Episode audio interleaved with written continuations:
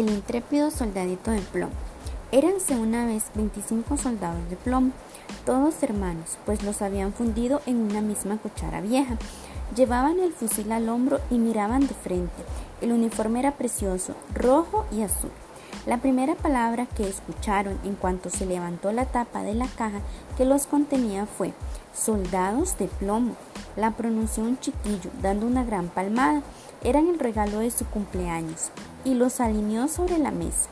Todos eran exactamente iguales, excepto uno, que se distinguía un poquito de los demás. Le faltaba una pierna, pues habían sido fundidos el último y el plomo no bastaba. Pero con una pierna se sostenía tan firme como los otros con dos. Y de él precisamente vamos a hablar aquí. En la mesa donde los colocaron habían otros muchos juguetes y entre ellos destacaba un bonito castillo de papel por cuyas ventanas se veían las salas interiores. Enfrente unos arbolitos rodeaban un espejo que semejaba un lago, el cual flotaba y se reflejaban unos cisnes de cera. Todo era en extremo primoroso, pero lo más lindo era una muchachita que estaba en la puerta del castillo. De papel también, ella llevaba un hermoso vestido y una estrecha banda azul en los hombros, a modo de fajín, con una reluciente estrella de oropel en el centro, tan grande como su cara. La chiquilla tenía los brazos extendidos, pues era una bailarina, y una pierna levantada, tanto que el soldado de plomo, no alcanzando a descubrirla, acabó por creer que solo tenía una como él. He aquí la mujer que necesito, pensó, pero está muy alta para mí. Vive en un palacio y yo por toda vivienda solo tengo una caja y además somos 25 los que vivimos en ella. No es lugar para una princesa. Sin embargo, intentaré establecer relaciones y se situó detrás de la tabaquera que había sobre la mesa, desde la cual pudo contemplar a sus anchas a la distinguida damita, que continuaba sosteniéndose sobre un pie sin caerse. Al anochecer, los soldados de plomo fueron guardados en su caja y los habitantes de la casa se retiraron a dormir. Este era el momento que los juguetes aprovechaban para jugar por su cuenta, a visitas, a guerra, a baile. Los soldados de plomo alborotaron en su caja, pues querían participar en las diversiones, mas no podían levantar la tapa. Los cascanueces todo era dar volteretas y el pizarrín venga a divertirse en la pizarra. Con el ruido se despertó el canario, el cual intervino también en el holgorio, recitando versos. Los únicos que no se movieron de su sitio fueron el soldado de plomo y la bailarina. Esta seguía sosteniéndose sobre la punta del pie y él sobre su única pierna, pero sin desviar ni por un momento los ojos de ella. El reloj dio a las doce y ¡pum! saltó la tapa de la tabaquera, pero lo que había dentro no era rapé, sino un duendecillo negro. Era un juguete sorpresa. Soldado de plomo, dijo el duende, no mires así, pero el soldado se hizo el sordo. Espera que llegue mañana, ya verás, añadió el duende. Cuando los niños se levantaron, pusieron el soldado en la ventana, y sea por obra del duende o del viento, abrióse esta de repente, y el soldadito se precipitó de cabeza, cayendo desde una altura de tres pisos. Fue una caída terrible. Quedó clavado de cabeza entre los adoquines, con la pierna estirada y la bayoneta hacia abajo. La criada y el chiquillo bajaron corriendo a buscarlo, mas a pesar de que casi lo pisaron, no pudieron encontrarlo.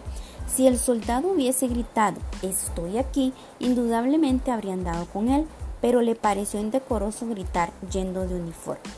He aquí que comenzó a llover.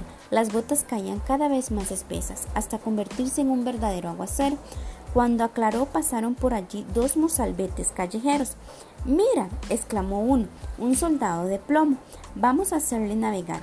Con un papel de periódico hicieron un barquito y embarcando en él al soldado lo pusieron en el arroyo.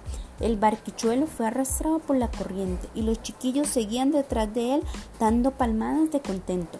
Dios nos proteja. Y qué olas y qué corriente. No podía ser de otro modo con el diluvio que había caído.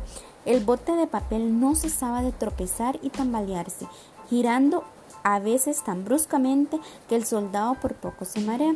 Sin embargo, continuaba impertérrito, sin pestañear, mirando siempre de frente y siempre arma al hombro. De pronto el bote entró bajo un puente del arroyo. Aquello estaba oscuro como su caja. ¿Dónde iré a parar? pensaba. De todo esto tiene la culpa el duende. Ay, sí, al menos aquella muchachita estuviese conmigo en el bote. Poco me importaría esta oscuridad. De repente salió una gran rata de agua que vivía debajo del puente. ¡Alto! gritó. A ver tu pasaporte. Pero el soldado de plomo no respondió, únicamente oprimió con más fuerza el fusil. La barquilla siguió su camino y la rata tras ella. Uf, cómo rechinaba los dientes y gritaba a las virutas y a las pajas. Deténlo, deténlo. No ha pagado el viaje, no ha mostrado el pasaporte. La corriente se volvía cada vez más impetuosa. El soldado veía ya la luz del sol al extremo del túnel, pero entonces percibió un estruendo capaz de infundir terror al más valiente. Imaginad que en el punto donde terminaba el puente, el arroyo se precipitaba a un gran canal. Para él aquello resultaba tan peligroso como lo sería para nosotros el caer por una alta catarata. Estaba ya tan cerca de ella que era imposible evitarlo. El barquito salió disparado, pero nuestro pobre soldadito seguía tan firme como le era posible. Nadie podía decir que había pestañeado siquiera. La barquita describió dos o tres vueltas sobre sí misma como un ruido sordo, inundándose hasta el borde. Iba a sosobar. Al soldado le llegaba el agua al cuello. La barca se hundía por momentos y el papel se deshacía. El agua cubría ya la cabeza del soldado, que en aquel momento supremo acordóse de la linda bailarina, cuyo rostro nunca volvería a contemplar, pareciéndole que le decían al oído Adiós, adiós, guerrero, tienes que sufrir la muerte. Desgarróse entonces el papel y el soldado se fue al fondo, pero en el mismo momento se le tragó un gran pez.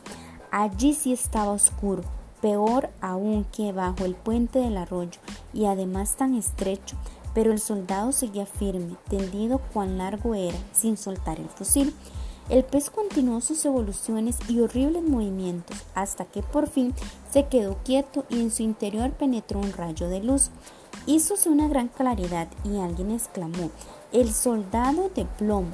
El pez había sido pescado, llevado al mercado y vendido, y ahora estaba en la cocina donde la cocinera lo abría con un gran cuchillo. Cogiendo por el cuerpo con dos dedos al soldadito, lo llevó a la sala, pues todos querían ver aquel personaje extraño salido del estómago del pez. Pero el soldado de plomo no se sentía nada orgulloso. Pusiéronlo de pie sobre la mesa y qué cosas más raras ocurren a veces en el mundo.